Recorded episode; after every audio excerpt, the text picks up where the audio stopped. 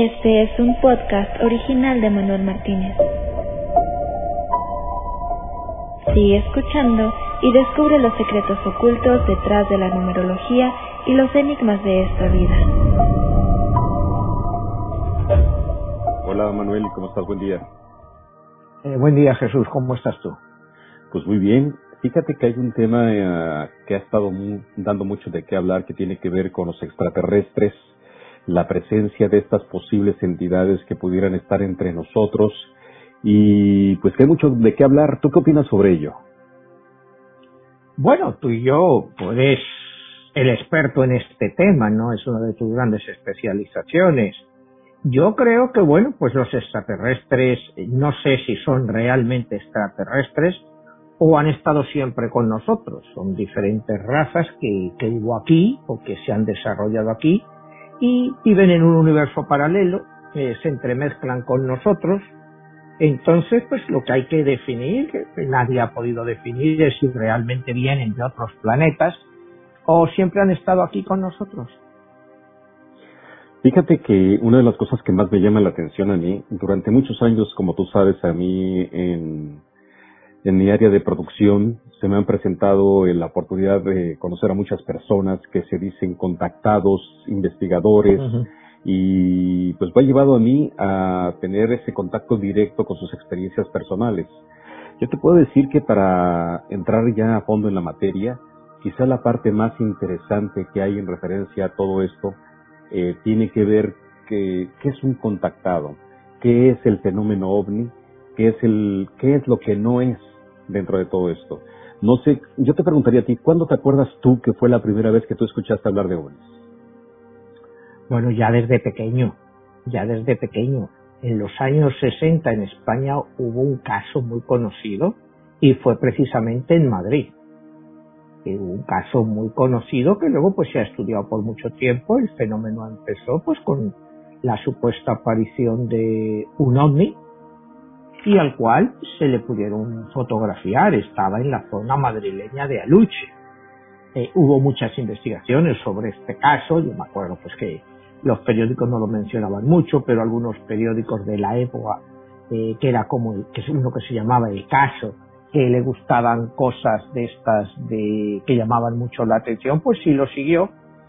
Eh, se dijo que era un fraude, eh, que las fotos que habían sacado, pues hubo investigadores que dijeron pues que eran preparadas, que el supuesto ovni estaba colgado de, unos hilos y tal. Y la Guardia Civil en investigaciones que hizo posteriores dijo que no había esa especie de colgante que se le decía, ese hilo que lo tenía, sino que sencillamente era eh, problemas de la propia foto, de la calidad y del tiempo que llevaba que realmente pues que ellos no podían definir realmente la veracidad o, o, la mentira de ese caso y estamos hablando que la Guardia Civil española, el Departamento de Forensis y todo esto eh, son gente muy seria. O sea, estás hablando de, de, gente muy, muy seria, que no se van a dejar llevar por la fantasía, pero fueron incapaces de llegar a una conclusión si el fenómeno era real o no recuerdo que eso fue la época en que empezó a interesarme. Yo debía de tener ocho años.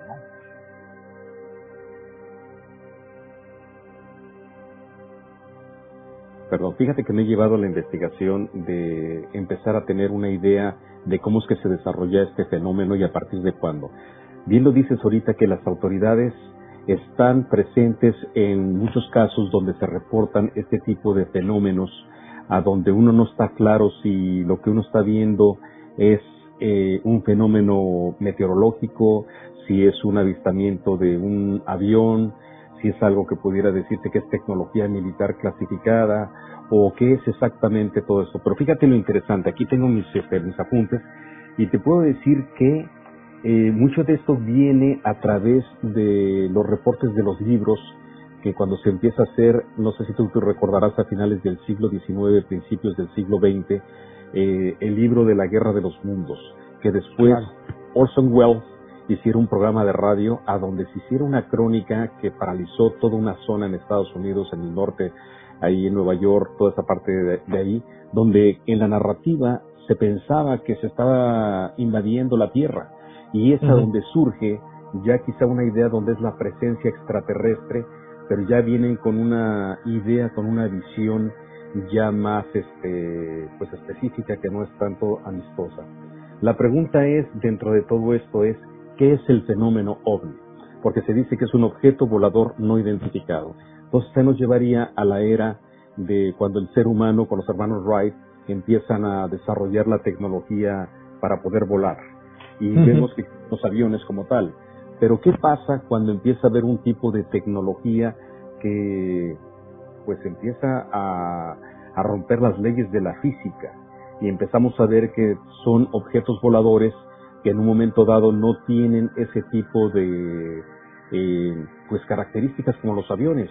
Entonces, yo me preguntaría en muchos de estos casos, ¿cuándo es que empieza la era espacial tal cual como es este ya tratando de conquistar el espacio donde ya se utiliza una tecnología terrestre? ¿Cuándo es que es una tecnología que no es terrestre y que pudiera ser proveniente de otros lugares, posiblemente otras dimensiones? Hay quienes adjudican que vienen de otros mundos y es ahí donde vamos a entrar al punto de lo que es eh, pues los extraterrestres, ¿no? Porque en qué momento se une el fenómeno ovni con el fenómeno extraterrestre. Son lo mismo, son naves tripuladas por seres que vienen de otras dimensiones y que requieren de un vehículo en especial para interactuar entre nosotros en nuestra atmósfera, con nuestras leyes de la física, para entender exactamente eh, pues ¿por qué se les llama este, objetos voladores no identificados? De hecho, lo curioso es que al momento que se empieza a surgir ya todo este tipo de investigaciones, se les empieza a clasificar. Entonces ya no es que sean objetos voladores no identificados, sino ya son objetos voladores identificados, porque de hecho ya se tiene clasificada una serie de tipologías de objetos que pueden ser luces, pueden ser plasmas, pueden ser el famoso objeto volador eh, platillo volante que Kenneth Arnold en 1947 fotografía en el Monte Rainier en el estado de Washington en la reserva de Yakima. Y en el caso de ahí, pues empieza a hacerse un fenómeno social porque se empieza pues a detonar todo esto. Pero también hay reportes de la Segunda Guerra Mundial a donde se habla de los famosos Foo Fighters, que son ese tipo de esferas que ven y que reportan los pilotos a donde pues son esas luces que están ahí este, interactuando en plena guerra mundial, ¿no? Que no se sabía si era este pues una tecnología alemana o de quién, o sea, o de los mismos aliados, no se sabía.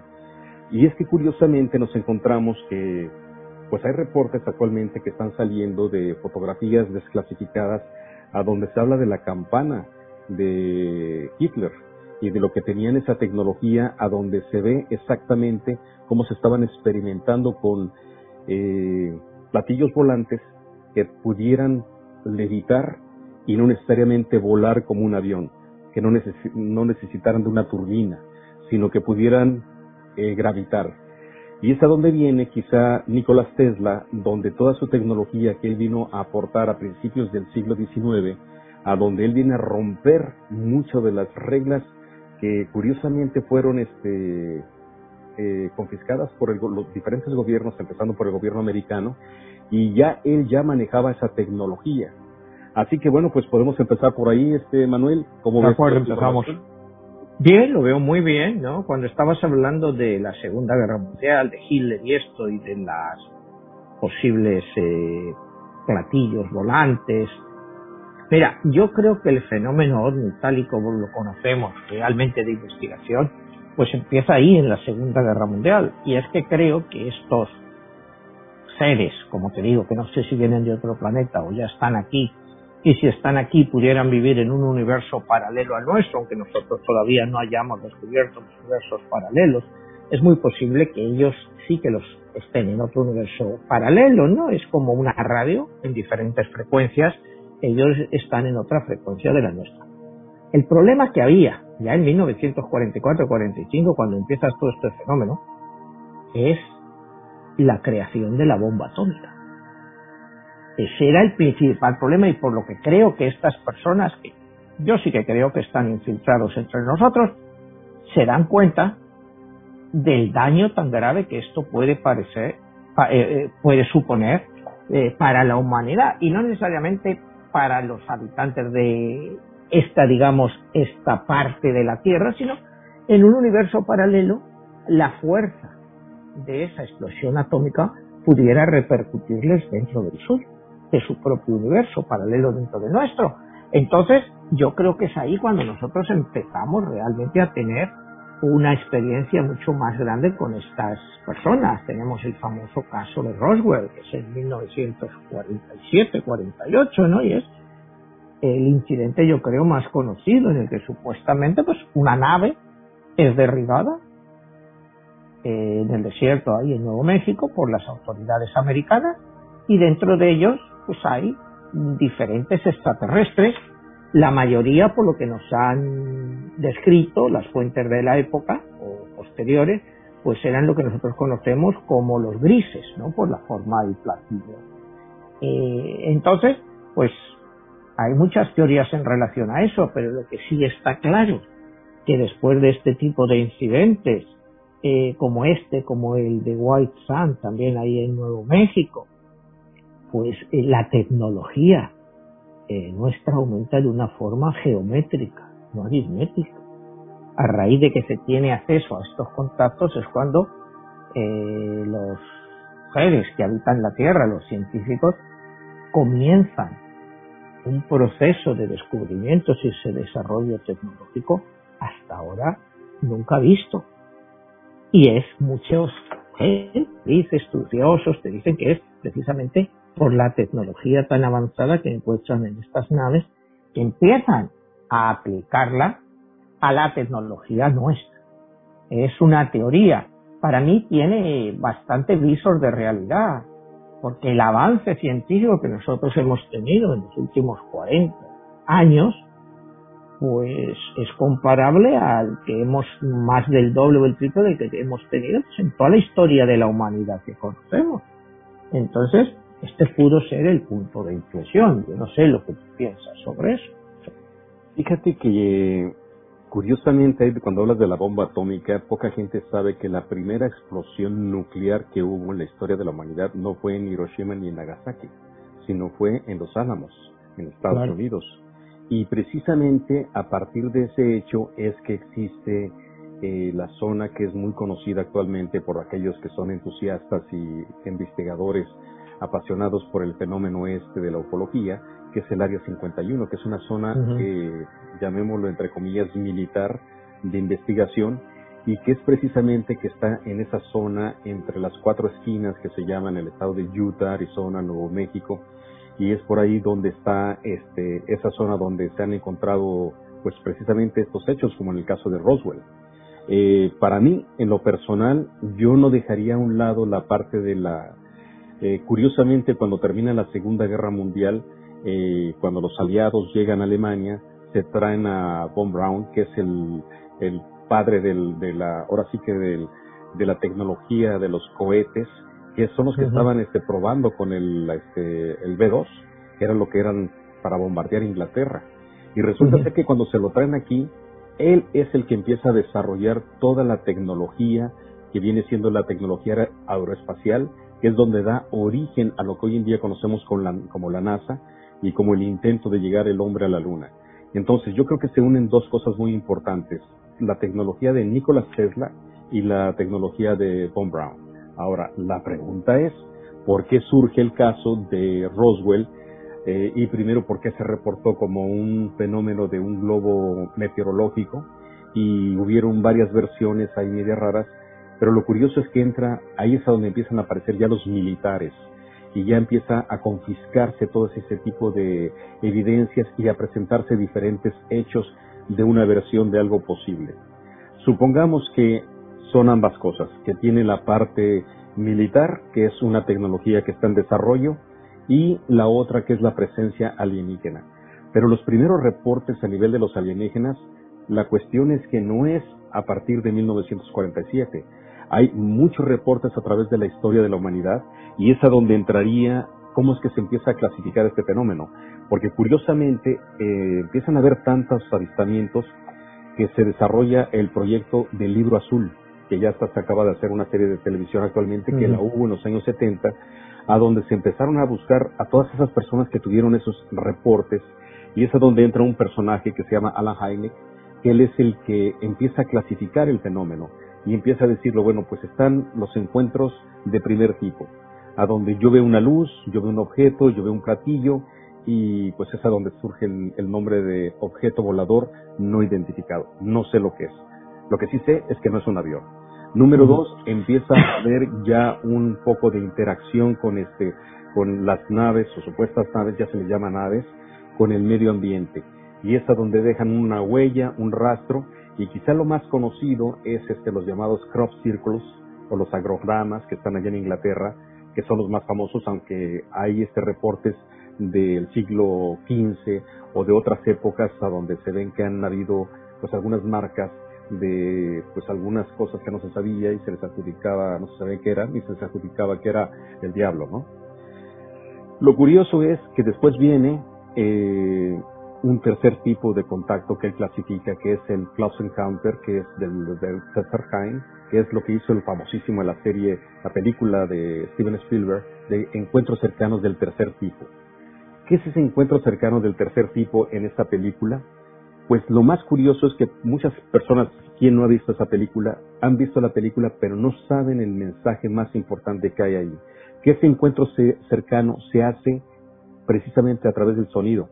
Cuando empieza a ver esa melodía, a donde empiezan en el viaje que hacen a la India, que se reúne un grupo de, de, este, de hindús y empiezan a mantralizar, y las naves son las que les dejan ese mensaje cuando se van ahí a la montaña que está en Wyoming, y es donde están los militares, está la investigación, está este investigador que empieza a tener sueños, reportes, empieza a tener esa visión. Curiosamente es a donde ya empieza a entrar la ciencia ficción con reportes ya eh, de personas que dicen que lo han vivido y es a donde se empieza a mezclar todo esto. Para mí lo curioso es a donde, donde empieza eh, lo que es real y lo que no es real. Y dentro de todo ello hay muchísimo que pueda ser fantasía, puede ser mito, puede ser o sea, el mito urbano, o sea, lo que la gente dice que, que vio y sus experiencias personales. Pero la clave más importante dentro de todo esto es de que sí hay evidencias de cosas extraordinarias que no tienen explicación de algo que sea tecnología terrestre. Para mí tiene que ver muchísimo, bueno, dentro de esa clasificación que ha hecho este Alan Hynek, es de que ya entran eh, encuentros cercanos de un cuarto, quinto, sexto y séptimo tipo. Está el contacto que es este ya directamente del alienígena, que se sabe de dónde viene. Eso que tú me mandabas ahí del reporte de que se encuentran este, siete razas clasificadas este, que están interactuando entre nosotros, pero literalmente se han encontrado hasta 60 razas o más. Y se sabe que son de todos tipos y de, que provienen de diferentes lugares según un planeta, según este, una constelación, según este, otras dimensiones o incluso intraterrenos o de multiuniversos, es lo más curioso que hay dentro de todo esto. La pregunta es, ¿dónde empieza y dónde termina esta frontera de, lo, de, la, de la ficción? Y es a donde entra la parte literaria, como por ejemplo tú en tu libro que hablas 22, La Guerra de los Dioses, a donde se habla que estos alienígenas pudieran haber sido los ángeles, pudieran haber sido los dioses de la antigüedad en Egipto, en Sumeria, en el mundo mesoamericano, en el mundo de Quetzalcoatl, de Viracocha, en la parte peruana. Eh, ¿Quiénes son esos dioses? Tú en tu andar este, literario, ¿qué has encontrado, man? Bueno, yo en mi andar literario, como tú dices, lo que he encontrado es que esos seres o esos dioses o esas especies pues sí han existido a lo largo de toda la historia, ¿no? Han existido. Y, lo vemos incluso en lo que pudieras llamar la Biblia. La Biblia, cuando la Biblia explica ciertos fenómenos, ¿no? Cuando te mandé el otro día que estaba analizando las siete clases más conocidas de, de alienígenas, pues el primero que vemos son los reptilianos. Los reptilianos es una raza guerrera que miden cuatro metros y tienen poderes psíquicos. Eso automáticamente yo la relaciono con lo que dice el Génesis de la caída de los ángeles que tuvieron relaciones con las mujeres humanas y dieron lugar a la clase de los titanes o los gigantes. Pues esta gente de cuatro metros son esos gigantes. Lo que pasa que si estamos hablando hace 3.500, 4.000 años, pues la gente de la época pues lo veía eso como dioses, pero bien podía ser una raza eh, de los reptilianos pues que ya estaba aquí. Y bueno, no vamos a entrar en el mundo de los reptilianos porque es muy complejo, sobre todo si nos vamos a los escritos de David Icke, eh, porque es quizá los, digamos, los extraterrestres que pululan por la Tierra, que están mezclados con nosotros y que son los más controversiales, porque acuérdate, basado en David Icke, pues hoy en día eh, todos los gobernantes del mundo que han sido y son eh, provienen de los reptilianos. O sea que es una clase extraterrestre o como te digo, eh, que surgió aquí, pero que son los que dominan el mundo y los que entran en, en todos los círculos de poder.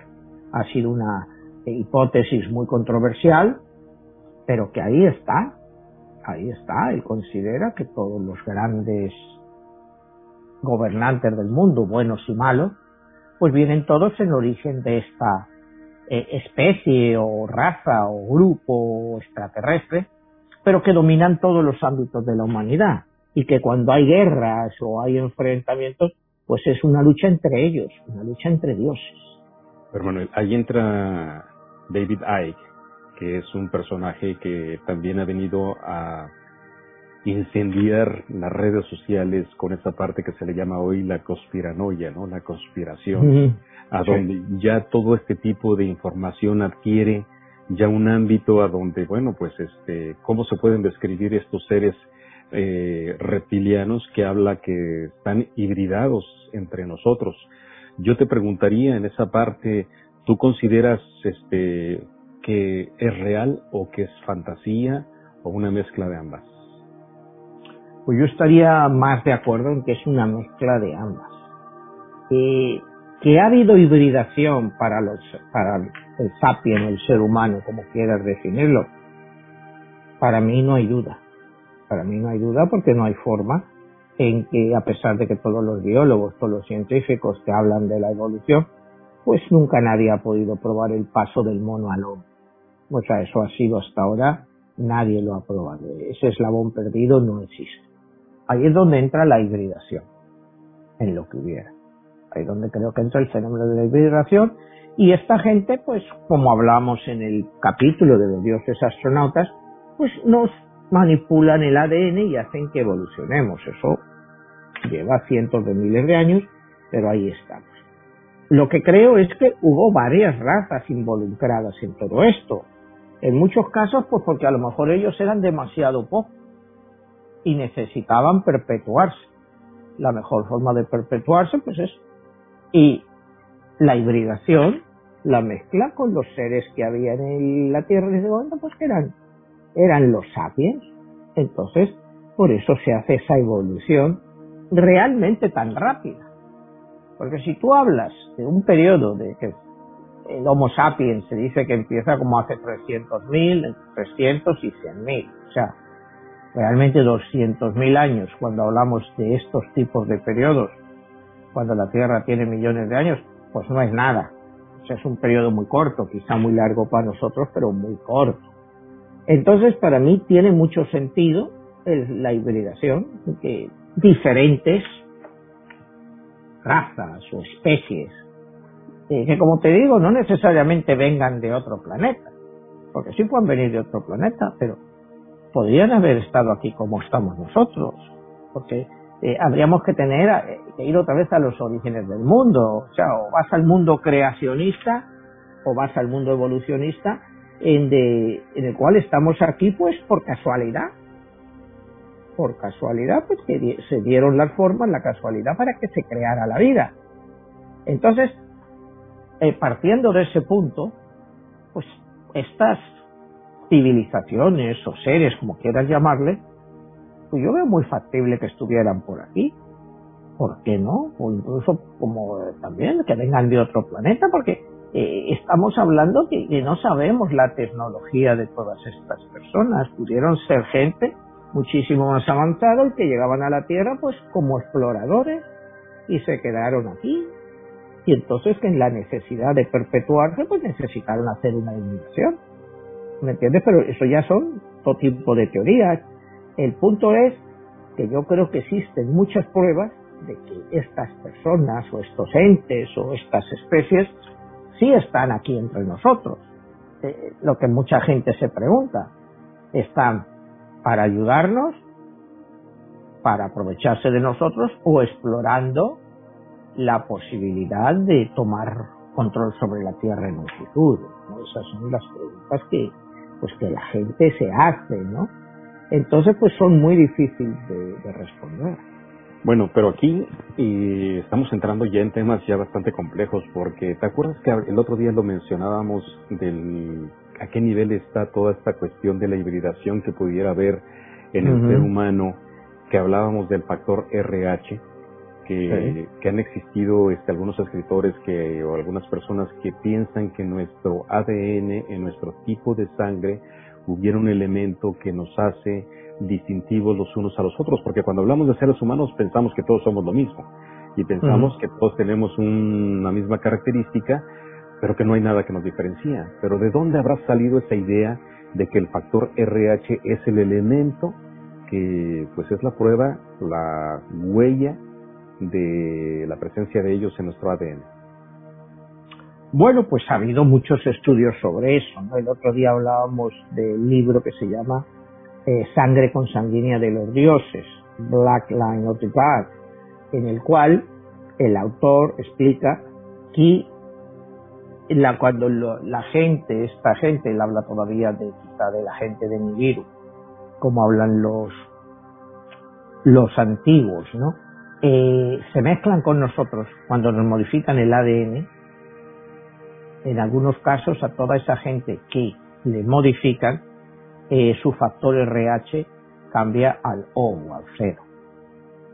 Entonces tú encuentras gran parte de esta población mundial que tienen cero, cero negativo, encuentras una gran cantidad, una gran cantidad no, porque el factor cero o solo afecta al 15% de la población.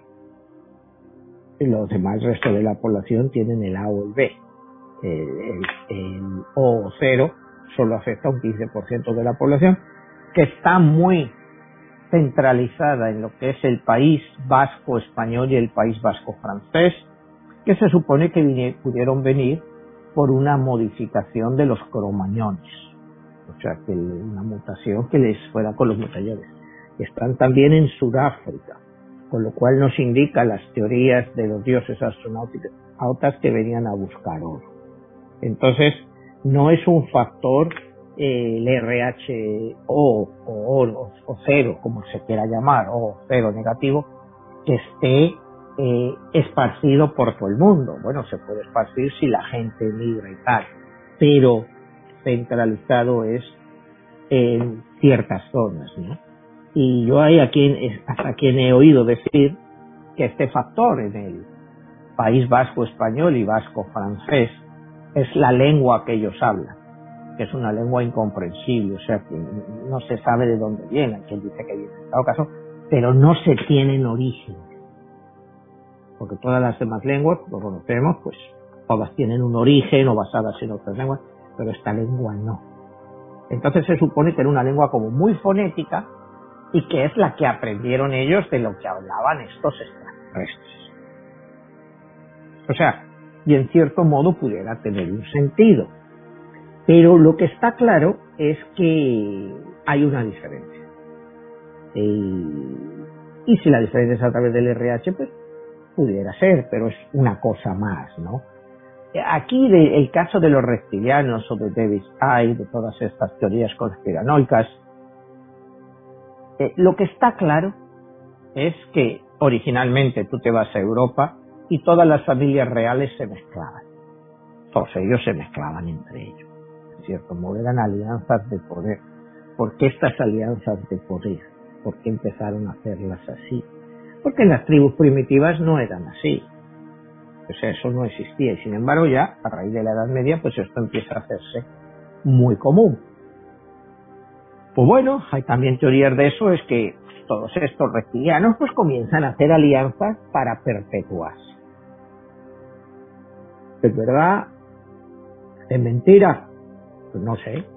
Pero fíjate que curiosamente que aparte de la parte real de las monarquías en Europa, vamos a remontarnos hasta la época hebraica de Moisés, a donde se piensa que él es uno de los grandes contactados y donde se habla de Yahvé como un, una entidad que viene, de hecho Salvador Freixedo tiene un libro que se llama Israel Pueblo Contacto, eh, donde se habla que ya desde ese entonces, cuando se, se, lo que nosotros le llamamos Dios, se le manifiesta a él y los libera de Egipto y los lleva en ese transcurrir en el desierto por 40 años, aunque son 40 años simbólicos, pudiera, pudiera decirse, este, existe un linaje entre ellos a donde, ¿por qué el judío no se mezcla? O dentro de ellos es tan importante la relación consanguínea. Y te encuentras en diferentes partes del mundo que existe eso. Y fíjate que curiosamente en México, yo descubrí algo que se me hizo fascinante, que es muy parecido a la parte judía. Eh, los huicholes, los que son de una región de los indígenas que sobrevivieron toda esa parte de la conquista y todo eso a nivel de que son de los que más han mantenido su este su raza este a pesar de que tienen algunas complicaciones por la sociedad de alcoholismo y todo eso pero entre ellos es muy importante el no mezclarse por su cuestión cosanguínea y hablan de la importancia de la pureza de la sangre. Y también tienen ciertas regiones, que ahí es a donde hablaríamos otro aspecto muy importante del contactismo, que así como estamos hablando de las diferentes razas, existen los lugares de contacto, así como Tierra Santa es un lugar de contacto, así como en Egipto se encontraron y se edificaron diferentes ciudades en relación de puntos de contacto, eh, vemos lugares donde hay portales energéticos, a donde, por ejemplo, en el Perú, eh, Sixto Paz, este, Ricardo González, que son del grupo Rama, hablan de estos lugares que se manifiestan los Sendras, que son esos portales energéticos, a donde pues hizo famoso JJ Benítez, eh, su libro que dio a conocer todo eso de ese a la humanidad, ¿no? Que es el, el, cuando surge el fenómeno ovni a un nivel literario pero basado en ciertos hechos de contactismo, ¿no? Y como te digo, los huicholes tienen esa parte muy interesante de, lo de la sangre. Entonces, hoy nos encontramos a donde, esto que estás mencionando de las monarquías, bueno, se habla que los reptilianos ahora, como que es este, la raza que está de moda, y dentro de la temática de conspiración, bueno, hay quien dice que hasta la reina Isabel y, y mucha gente así, este, de la famosa o importante, que están dirigiendo el mundo, la economía. Todo eso, bueno, este, o los destinos de la humanidad, pues son de, de, esas, de esas razas. Hablábamos también de los grises, que quizá una de las cosas importantes de los encuentros cercanos, que es el del cuarto tipo, es la implantación de chips, a donde ya te empiezan a, eh, pues ahora sí que a intervenir y a secuestrar a un nivel, y hay un caso muy famoso que se dio en los años 60, que se hizo un libro, de eh, una pareja que van en el norte de Estados Unidos, pierden la memoria, este, resulta ser que van a, ante una persona que los está haciendo una, una regresión, un investigador, y al momento que le está haciendo la hipnosis se dan cuenta de que tuvieron ese evento y él empieza a darse cuenta de que es más real de lo que él hubiera pensado que pudiera ser imaginario. Curiosamente, este investigador después encuentra otros casos y otros casos y se abre una cátedra en la universidad allá en el norte de Estados Unidos, donde se abre una cátedra en la investigación de todo esto y se encuentra que hay casos de personas que han vivido esto de una manera que es real, que no es imaginaria. Entonces, estamos entrando en el caso de los alienígenas o seres o entidades que vienen y ya están forzando ese contacto. Ya no es esa visión casual de que tú los encuentras y eres un espectador de un fenómeno que viste pasar el objeto. Ya no es que encontraste un lugar y ves una marca donde pues aquí pasó algo. O no es el otro donde ya interactúas y dices, ah, bueno, pues nos encontramos seres del espacio, como la película de Encuentros cercanos del tercer tipo, sino que ahora ya es una cuestión ya más eh, específica y es a donde es un fenómeno muy interesante porque se han encontrado que de estos chips que se ponen en el cuerpo, eh, mandan y emiten señales y son unas cuestiones de mezclas entre tecnología y cuestiones biológicas, a donde no se sabe exactamente que ya quién está desarrollando ese tipo de información y para qué. Hay quienes dicen que es para rastrearnos, es para tener un contacto de cierto control, pero bueno, ahí vienen fenómenos a donde, bueno, está el otro caso del famoso que, que vino a darle un boom a todo este fenómeno, que es el caso de Billy Mayer, el suizo este que hizo en este eh, la presentación de estas imágenes donde se aparecen las naves, las naves ya lo, las puede grabar él y lo buscan y es a donde existe, quizá para mí es donde entra un fenómeno que se llama el síndrome del contactado. Ya alguien que es elegido, ya alguien que es un vocero, ya alguien que es una persona que viene a interactuar con estos seres de una manera programada, encuentros cercanos programados. Y ahí es a donde entramos nosotros en todas estas razas de las que estamos hablando, ¿no? Que bien me decías que son... ¿Tú tienes ahí la lista de, Sí, mira, empezamos con los reptilianos. La segunda, que es realmente la, la más importante a nivel popular, porque cuando hablar de contactados es la que mayor número de gente ha visto, eh, como hablabas de la película de Spielberg de Encuentros Cercanos, pues son este tipo de personajes que son los grises. Los grises son, como sabemos, delgados, tienen la cabeza grande, eh, los ojos almendrados, ¿no? O sea, es lo que llamaríamos el clásico alien. Por los encuentros y como los describe la gente, pues los describen hasta tan bajitos como de 50 centímetros, con lo cual lo podríamos aplicar a las famosas leyendas sobre los gnomos, los duendes, cuando la gente los veía correr, pero el tamaño normal que te describen es entre 90 centímetros y 1,20. Es el tamaño que te describen de los grises, ¿no? Incluso he leído que hasta pudieran llegar a unos 50, pero es normalmente entre 90 centímetros y 1.20 centímetros. Estos se consideran, pues, como los malos de la película. Toda la gente que te dice y eso, eh, que aterrorizan a la gente y son, bueno, pues los que se habla cuando han sido contactados y han sido llevados a sus naves, pues se les ve a esta especie de hombrecillos, pues haciendo experimentos con ellos, como tú dices, a través de regresiones, pues es como lo describe la gente. en el famoso caso de, de lo que hablábamos antes de Nuevo México, eh, cuando se hizo esta famosa también, que no se sabemos si fue cierta o fue mentira, la autopsia de un extraterrestre. La autopsia que están haciendo es de un gris. Se, se, dice que esta película, bueno, que se hizo este documental, pues que era una falsa, o sea, que era una farsa que fue totalmente inventado, pero todavía hay mucha gente que cree que es verdad. Entonces, este tipo de personajes pues son muy, muy controversiales porque la gente no los ha, no los, eh, no los pone del lado del bien, sino que son gente eh, muy peligrosa igual que son los reptilianos. La siguiente clase que te mandé, que a mí me resulta más interesante, es la de los pleyadianos, ¿no? Los pleyadianos que tienen la misma imagen que nosotros, son unos humanos como más evolucionados y, bastante más alto que nosotros. Entonces esto yo lo aplico a la Biblia, a los ángeles.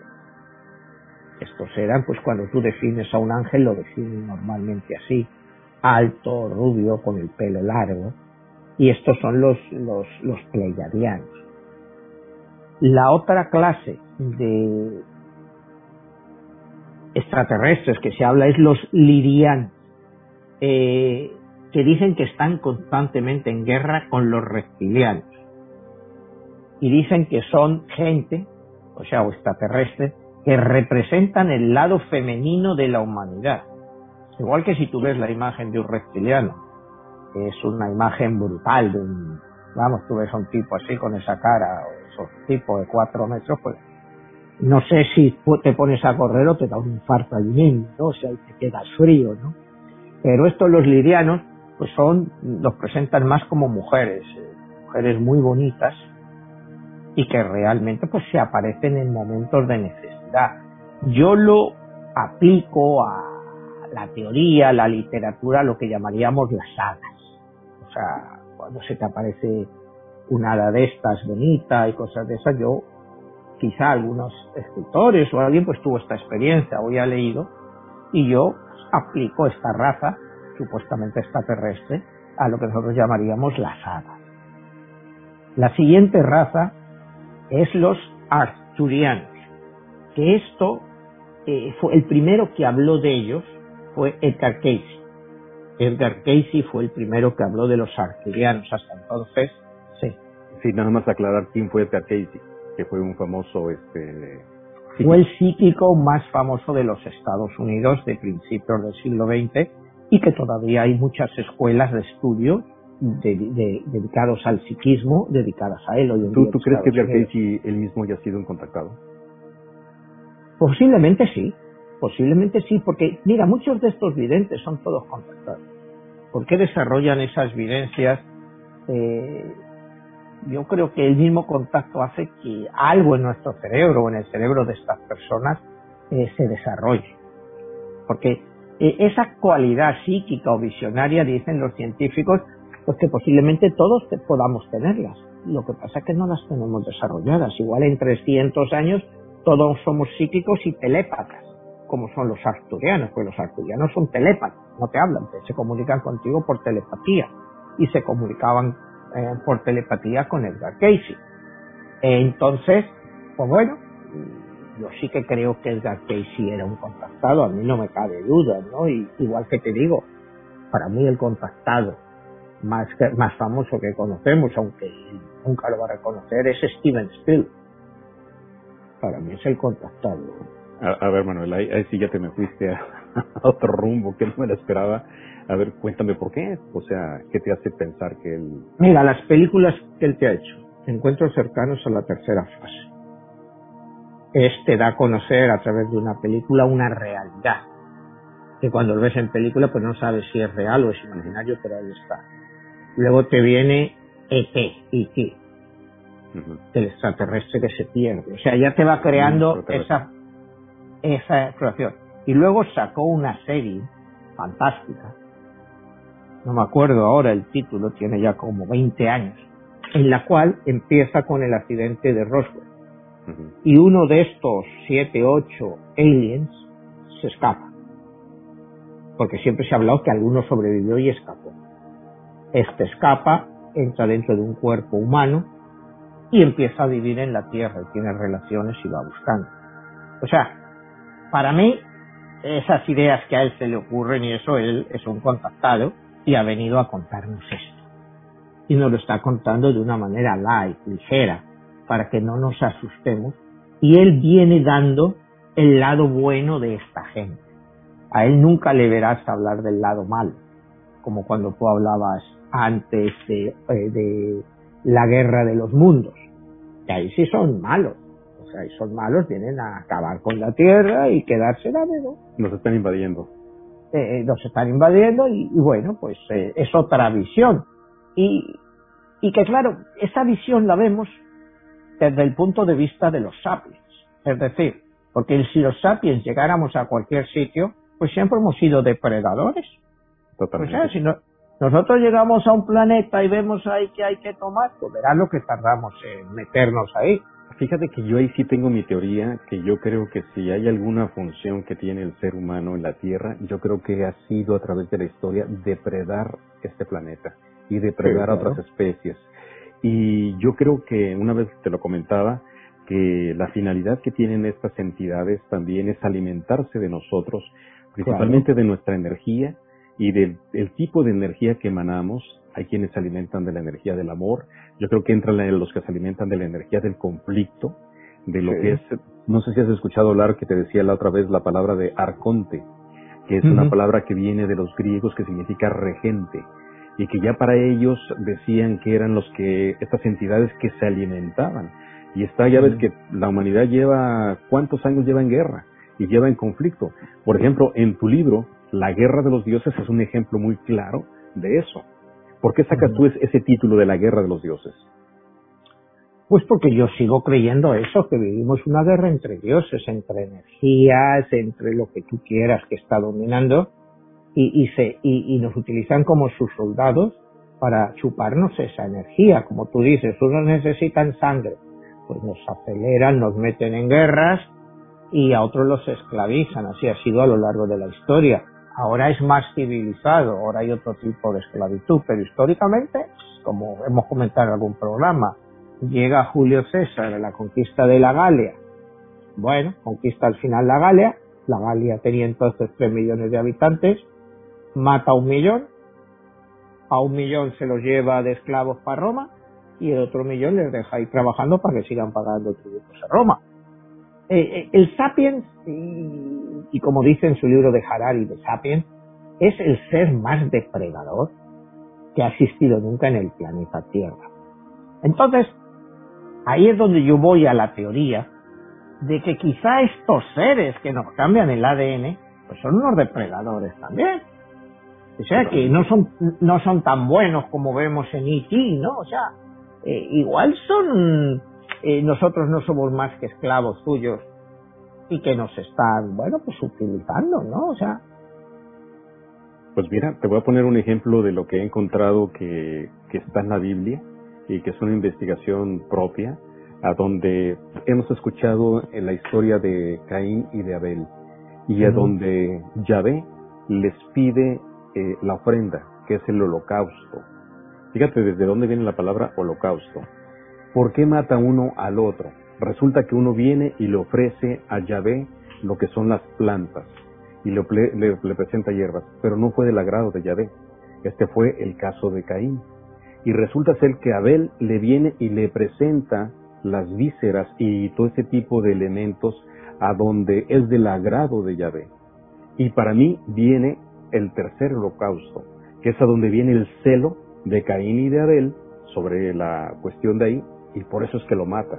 Y queda como ofrenda también la misma muerte de Abel. Y es por eso de que después queda arrepentido Caín, sale huyendo y viene toda esa parte de ahí. Pero curiosamente, si tú te pones a ver en toda la historia bíblica, Yahvé pide este, la ofrenda. Y en este caso tú ves que tú ves el Sanedrín, perdón, ves la parte eso de los sacerdotes este, en el templo, a donde constantemente se pide el sacrificio de la sangre.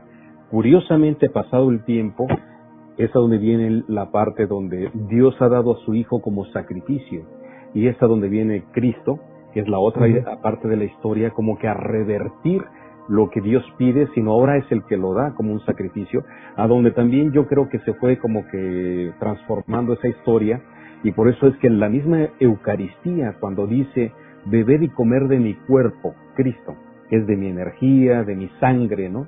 Y es a donde, por ejemplo, los cristianos te dicen, por la sangre de Cristo yo te limpio los pecados, pero es una sangre simbólica, pero una sangre real es la que se consumía en la época a donde tú, actualmente vas a la parte de ciertos países a, a nivel de la parte árabe, africana, y ellos siguen ofrendiendo las ovejas. Y el carnero, lo que hoy conocemos el Cordero de Dios, que es Jesucristo que le llaman así, viene siendo una tipología, una simbología de lo que es este, la ofrenda que se hacía, porque durante muchos años se ofrecían bueyes y se ofrecían un sinnúmero de animales a nivel de todo eso. Y viene el origen desde la parte de Abel y Caín. Y es a donde entra esa parte de lo de la sangre hoy en día. Hoy vemos que, por ejemplo, dentro de los contactos de los que estamos hablando, que existe un contacto a donde se manifiestan estas entidades y depredan al ser humano o a otras especies, como en el caso del chupacabras, que él viene por la sangre de gatos, de, de, perros, pero especialmente de ovejas y de gallinas. Y es a donde hemos visto que, bueno, sería un fenómeno que, bueno, cayó en el mito urbano y en el folclore popular, a donde nos encontramos muchas evidencias de animales que hayan sido pues extrañamente depredados, a donde no hubo violencia, se encontraba que tenían un tipo de, este, de orificio donde les sacaban este, sus fluidos. También se ha encontrado que muchas vacas, que es este, en ciertas partes de Estados Unidos, se ha encontrado este tipo de, de fenómenos a donde se piensa que estos seres o entidades vienen por algunas características biológicas de los cuerpos de estos animales. Así que bueno, pues esa es la parte donde también se une lo que tú estás hablando de, yo te preguntaría, ¿qué es el, motín, el, el motivo de la guerra de los dioses? ¿Qué es la parte que, les, que por la que están peleando? Pues como todo, por el poder. Por el poder, para unos dioses ser más importantes que otros, y eso lo hacen con nosotros. Cuando estábamos hablando de la sangre, para mí lo más claro que hay pues son las guerras que han existido a lo largo de toda la historia que nunca han parado.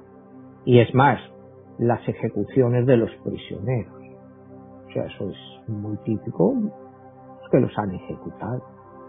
Entonces es como una forma de pagar a los dioses con sangre, porque hay eh, dioses de estos, o sea, de los que haya, que sí necesitan la sangre, y por eso es lo que tú comentabas, pues el sacrificio del cordero, siempre necesitan sangre, es como eh, una forma de energía y de alimento de los dioses, o sea, porque cuando hablamos de dioses, pues nosotros eh, lo hemos simplificado en un Dios bueno, para los cristianos pues es Jehová o Cristo, como lo quieras ver, y un Dios malo que es el diablo, y es el que provoca todo el mal en el mundo.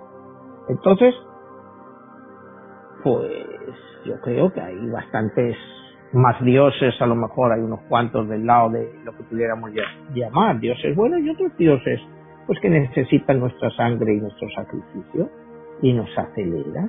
¿Por qué te sale un Genghis Khan? ¿Por qué te sale un Hitler? ¿Por qué te sale un Stalin? Bueno, pues te salen para traer sangre. Sangre. Para ponernos en Está claro. Es puro, puro. Necesitan la sangre para ellos vivir. Entonces, pues bueno, eh, que todo esto esté relacionado con los extraterrestres. Pues sí, pero otra vez te vuelvo a decir, los extraterrestres vienen de otro planeta o están aquí entre nosotros y ya estaban aquí siempre. Igual que cuando hubo, eh, cuando hablábamos de los principios, cuando llegan los dioses astronautas y, y estaba en la Tierra estaba entonces el Homo erectus. Pues el Homo erectus no era un ser violento. O sea, el Homo erectus mataba para comer y eso, de vez en cuando pues parece ser que se podrían dar de palos entre ellos pero no eran así violentos, no existía la esclavitud y eso porque no entendía porque ninguno pegaba un palo al agua, o sea, no, no trabajaban, eran, eran casi como animales. Entonces, al modificar a estas especies, llegar al Homo sapiens, eh, lo convierten en el ser más depredador. ¿Por qué? Porque tiene la energía de esos dioses o de estas existencias que llamamos extraterrestres pero que bien pudieran estar aquí. Entonces, eh, pues nadie va a encontrar una respuesta a eso. O sea, realmente no creo, no ser que encontráramos algo, pues algunos de esta gente dirigiéndose a nosotros y, y, realmente entender que fueran serios, ¿no? O sea. ¿Y tú qué opinas ahora que, por ejemplo, eh, así como hablábamos que primero empezó la literatura, las crónicas, este, quizá de ficción, y quizá algunas reales, como la de la Guerra de los Mundos, luego vinieron este el programa de radio, luego vinieron las películas, luego Hollywood se, ha convertido quizá en el primer promotor de toda esta industria alienígena, ahora viene el Internet y ahora nos encontramos que en el YouTube pues ves todos los casos de reportes y todo eso, algunos muy interesantes, muy serios, y es a donde yo creo que el fenómeno este de, del estudio de los investigadores del fenómeno ovni, se diferencia entre quien es un entusiasta, quien es alguien que es apasionado por todo esto y pues a todo le da una certeza sin investigarlo, y está quien empieza a diferenciar y a clasificar un poco en lo que sí es y en lo que no es, y entender que sí que, que no es. Pero con una cosa que sea real, ya estamos hablando de un hecho que va a cambiar la historia de la humanidad. Una vez, este, fíjate que conversando con don Mario de Agostino, eh, un buen amigo nuestro, eh, él me decía una cosa muy interesante, una vez que lo invité a un programa de televisión, decía, estamos ante el hecho más importante de la historia de la humanidad, que es, si nosotros entendemos y podemos probar y comprobar que el ser humano es y ha sido eh, creado por extraterrestres o ha tenido el contacto o estamos ante el momento de un contacto masivo con otro tipo de, este, de seres, estaríamos cambiando la historia de la humanidad. Y es verdad, porque nosotros lo primero que debemos de partir para entender todo esto es la premisa, no sé si tú te acordarás que siempre nos han dicho de que es que estamos solos en el universo, que el ser humano anda en este planeta y que no existe nada más allá de las fronteras de, nuestro planeta. Y de repente pues vienen todas estas historias y aparecen, bueno, como el caso de lo que yo te decía de, Bernie eh, y Betty Hill, que son el caso de esta pareja que fueron este, abducidas, y este psiquiatra que les hace este, el análisis, el doctor Simon, curiosamente ya les empieza a dar nombre y apellido y dice que vienen de un lugar que se llama este, Zeta Reticularis, que es ahí en, la constelación de, Orión. Entonces ahí es donde ya empezamos a tener los alienígenas con nombre y apellido. Ya sabemos que nosotros los llamamos este, eh, reptilianos, grises, este, de lira, este, de diferentes partes los clasificamos, y ahí viene el título de un libro muy interesante que yo me encontré en un momento dado, que dice un autor estadounidense es eh, los extraterrestres, nuestros antepasados los extraterrestres. Y es a donde viene la parte de qué tanto nosotros no somos un ser humano que, como nos contó la historia Charles Darwin, evolucionista, ¿no? Que es por selección natural, que venimos del proceso de que los homínidos, se encontraron con una situación que tuvieron que adaptarse a los cambios de la naturaleza y esa adaptación los llevó a una evolución y nosotros somos el resultado de eso. Lo más importante es que tanto es que ha habido una manipulación a nivel biológica, genética y mezcla a un nivel de diferente tipo de, este, de características, tanto de ellos como las terrestres, para que dé como resultado lo que somos hoy en día. Te decía una ocasión del caso de los cráneos paracas que están en Paracas, que ves la elongación y ves que tienen este, características no humanas que van más allá de lo que es la manipulación del cráneo desde la infancia y que se han dado cuenta que nacieron así y son así. En México está el caso que estamos estudiando de uno de los cráneos más importantes que se dio en Sonora y que tiene toda la fisonomía de algo que no es humano y que posiblemente sea extraterrestre. Entonces, estamos ante un fenómeno extraordinario. Y la pregunta es, quizá la parte que a mí me llama más la atención dentro de todo esto que se está divulgando hoy, no sé si has visto que se han desclasificado por parte de los gobiernos ya este expedientes, videos y la tecnología esta extraordinaria que ellos ya sabían de ello, qué tanto están o han estado entre nosotros desde siempre y nosotros apenas lo venimos a descubrir. Bueno, yo creo que sí, que como hablábamos antes, que han estado siempre entre nosotros, siempre han tenido un liderazgo y un poder eh, mucho más grande que el nuestro, pero a mí todo esto de la desclasificación y todo esto, yo tengo mi teoría sobre esto, ¿no? Y está en el libro. Pues mira, eh, primero hay que buscar un control más grande de la humanidad, ¿no? Como yo hablo en mi libro, hay un grupo que lo controla, que pues, pueden ser mucha gente de estas, ¿no? Entonces, eventualmente, pues a la gente, pues nos metieron el 9-11, que nos quitaron libertades y nos hicieron renunciar a ellas. Ha llegado esto del COVID, pues nos han tenido encerrados, pues un año, el tiempo que quieran, han estado probando eh, lo que somos capaces de tolerar. Entonces va a llegar un momento en que van a necesitar algo nuevo para crear una especie de gobierno mundial y seguir todas las premisas. Eso será el miedo a una invasión extraterrestre. Hay los gobiernos significativos.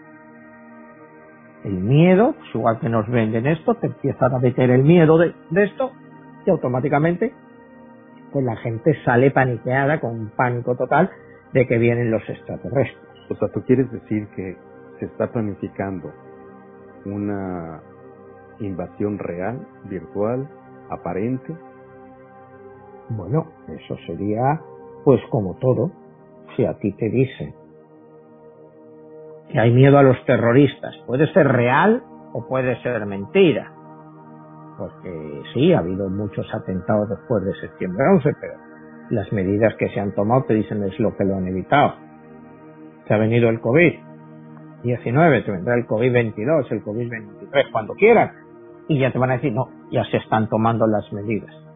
Si te dicen que está viniendo una invasión extraterrestre, real o imaginaria, y hay que tomar las medidas para ello, pues la humanidad lo aceptará y aceptará las normas que nos planteen. Yo creo que el hecho de desclasificar eh, tanta información que antes la tenían en secreto, pues eventualmente es para decirte, mira, esta gente está planeando una invasión. Hay un libro, una trilogía de novelas de un autor chino que es fantástico. Chiu, no me acuerdo el apellido porque es un chino de estos que no hay quien lo pronuncie, pero se llama, el libro se llama El enigma de los tres cuerpos.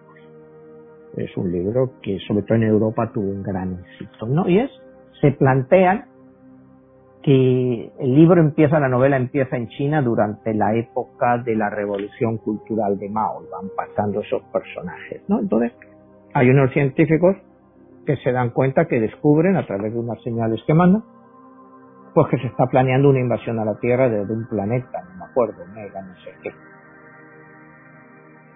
El gobierno chino se pone en contacto con los gobiernos europeos, se empiezan a investigar, se dan cuenta de eso, esta gente dice que vienen en son de paz y que quieren que la Tierra se rinda, pero lo que pasa es que el viaje dura 300 años. Desde esa galaxia de donde vienen es un viaje de 300 años nuestros. Entonces va pasando el tiempo, ¿no? Y llegas a los años 2014, 2015 y empiezas a interceptar llamadas de estos supuestamente extraterrestres. Y están viendo la evolución de los humanos tan rápida que tiene. Y entonces dice, es que si esta gente sigue avanzando así, cuando nosotros lleguemos, dentro de 250 años, van a tener una capacidad científica y tecnológica más alta que la que llevamos aquí. No necesariamente de la que tenemos en nuestro planeta, pero claro, la diferencia es 300 años de avance. Dice, no es lo mismo 300 años de avance de esta gente hace 2000 años, que no ha avanzado en nada, a 300 años de ahora, cuando cada año dan un salto cualitativo en algo. Y al final la misión acaba volviendo. Se ha olvidado en tres libros, muy interesante todo y todo esto. Y ahí es donde yo te hago mi punto. Esta gente o están aquí o están muy cerca de aquí. Porque si tienen que hacer un viaje desde eh, cuál es la estrella más cercana que tenemos, creo que es Alfa Centauri, ¿no? Que es a 4 millones de años luz. Imagínate que es un viaje de 4 millones de años luz. Bueno, pero eso es este, tomando nuestra tecnología y nuestra manera de cómo pudiéramos nosotros llegar allá y Sí. ellos puedan tener otra dinámica y ahora lo vemos con la nueva tecnología de los este, a- agujeros de gusano y que puedes viajar a una velocidad más allá de la luz y que esa distancia sería un parpadeo, ¿no? Posiblemente, pero nosotros solo podemos basarnos ahora en lo que conocemos, que es la velocidad de la luz, que creemos que es lo que viaja más rápido. Entonces, cuando estamos hablando que está a 4 años, millones de años luz, ¿qué te quiere decir eso? Que tú cualquier estrella que estés viendo ahí por la noche está a 4 millones de años de ti. O sea, eso es, eh, eh, estamos viendo lo que estaba pasando hace 4 millones de años. No sabemos si esa estrella existe ahí ya.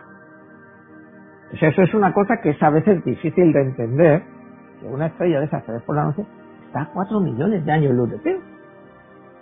Que no sabe, y es lo que estamos viendo, Increíble, ¿no? que no sabemos si eso existe hoy en día, ¿no? Entonces, yo soy más de la creencia eh, que estos extraterrestres, estas especies, están aquí entre nosotros. Están aquí entre nosotros, han evolucionado. En muchos casos, pues sí, los vas a ver como grises, como veganos, como asturianos. Pero realmente, pues, han entrado dentro de nuestro sistema, son parte de nosotros. Y ellos mismos, pues, tienen sus propios grupos. Tú mencionaste antes los judíos que no se mezclan, o unas tribus indias ahí en México que tampoco se mezclan. Pues esta gente pues son parecidos. Y otros que cuando vemos a los grises o los reptilianos, pues están aquí mismo, pero en un universo paralelo al nuestro, y entonces raramente se identifican con nosotros. Ellos siguen su marcha, su forma, pues a través de estar entre nosotros. ¿Quiénes son? ¿Qué son? ¿Son reales? ¿Existen? ¿No existen? Pues eso es una pregunta que está debate. A mí, desde el punto de vista lógico, me hace más sentido que si están, están entre nosotros. No que van a venir de un planeta muy lejano. Bueno, de que están, están, porque tú ves las evidencias y, ya está, está, está claro de dónde los puedes encontrar. Te puedo decir de lo que a mí me ha tocado investigar y, encontrarme con investigadores que, que tienen unas pruebas irrefutables. Por ejemplo, curiosamente en México se está dando un fenómeno que están apareciendo mucho alrededor de los volcanes. En el caso del Popocatépetl, en el caso del volcán de fuego ahí en este en Colima y así puedes ir a diferentes zonas, la zona del silencio en el norte de México, a donde es una zona donde precisamente cayó uno de los cohetes cuando en la era espacial empezaron a, a hacer, porque se da ese fenómeno de atracción. Aquí mismo en Miami, enfrente tenemos a, a, tú vives enfrente del Triángulo de las Bermudas y es famosísimo por toda la, la cuestión que se da, así como en Asia el Triángulo de la Muerte, vemos diferentes lugares, en Mongolia está este el famoso Shambhala, que es un lugar donde es un portal dimensional, lo ves en las diferentes culturas del mundo, a donde se encuentran estos este, lugares tan, tan claros de esas presencias este, extraordinarias de, pues de naves y de objetos ahí. Yo te puedo decir, en México se tienen unas cámaras puestas día y noche por parte del monitoreo del gobierno para los volcanes y en lo que se dan las erupciones o mientras se dan las erupciones se ven todos este tipo de objetos y de naves. Hay un caso extraordinario que pasó hace poco a donde se encontró que una misma nave estaba en dos lugares diferentes, que eran el Popocatépetl y en el volcán de Colima. Y curiosamente Alfonso Salazar con este la investigadora Rocío Reyes encontraron ese tipo de este de anomalías y lo pasaron en este con uno de los expositores, bueno, que más se conocen que es Jaime Maussan en Tercer Milenio, de los divulgadores del fenómeno ovni, es esa, esa cuestión. Y a mí me tocó analizar una, este, una serie de fotografías y de videos a donde se ve un tipo ave que va pasando y en el momento que va pasando va expulsando esferas y quedan congeladas las esferas y después empiezan a desaparecer de diferente manera. Entonces, pues estás encontrando de que, bueno, de que la evidencia ufológica ya va más allá del platillo volador del que hablábamos, ya va más allá de lo que nos dicen de lo que son un tipo de características. Yo encontré que este tipo de aves, que yo le llamé el ave nodriza, precisamente en la India, en las culturas antiguas, en los Upanishads, en la parte de los Rig Vedas, se habla de un tipo de alienígena o de dioses que se transportaban en ese tipo de, este, de aves. Y entonces, este, pues nos encontramos de que, bueno, en la historia de la humanidad hay este, una serie de relatos y de crónicas y de evidencias que bueno, ellos le llamaban dioses, ¿no?